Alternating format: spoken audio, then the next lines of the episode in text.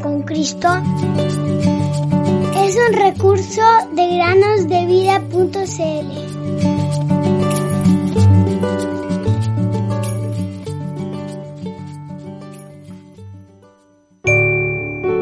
Jesús les dijo, yo soy el pan de vida, el que a mí viene nunca tendrá hambre y el que en mí cree no tendrá sed jamás.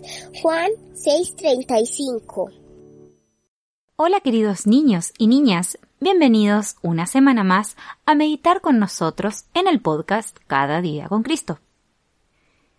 En la palabra de Dios hallamos tres ocasiones en las que se nos menciona que algo sucedió o que era en el principio. Y cuán importante es conocer estos tres versículos y saber qué significan. Aún cuando seas niño o joven de edad, ya sea de forma física o espiritual, puedes leer estas porciones de la Biblia y abrazarlas con todas tus fuerzas. Pedirle al Señor que te dé entendimiento de ellas y ser capaz, así, de contender por la fe una vez dada a los creyentes. Judas, versículo 3. Quizás la mayoría de nuestros oyentes puede ubicar fácilmente la primera de estas declaraciones. Y eso es porque la primera vez que leemos que algo sucedió en el principio es en el libro de Génesis, capítulo 1 y versículo 1. Allí leemos, En el principio Dios creó los cielos y la tierra. Qué sencilla pero profunda declaración. Por mucho tiempo los científicos pensaron que el universo era eterno, es decir, que siempre estuvo.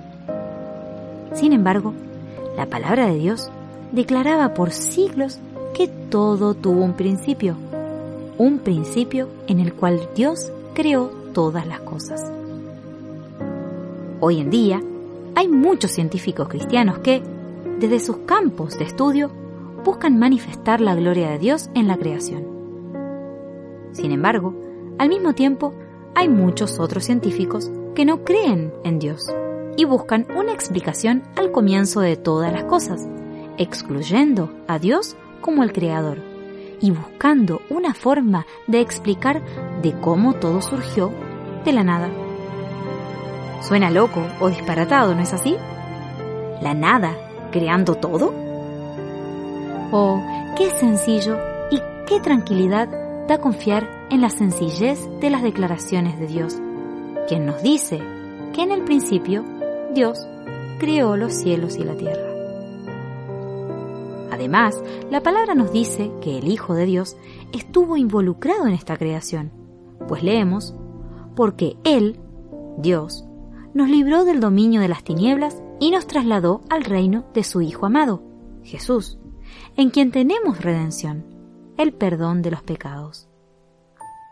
Él es la imagen del Dios invisible, el primogénito de toda creación, porque en Él fueron creadas todas las cosas, tanto en los cielos como en la tierra, visibles e invisibles, ya sean tronos o dominios, o poderes o autoridades.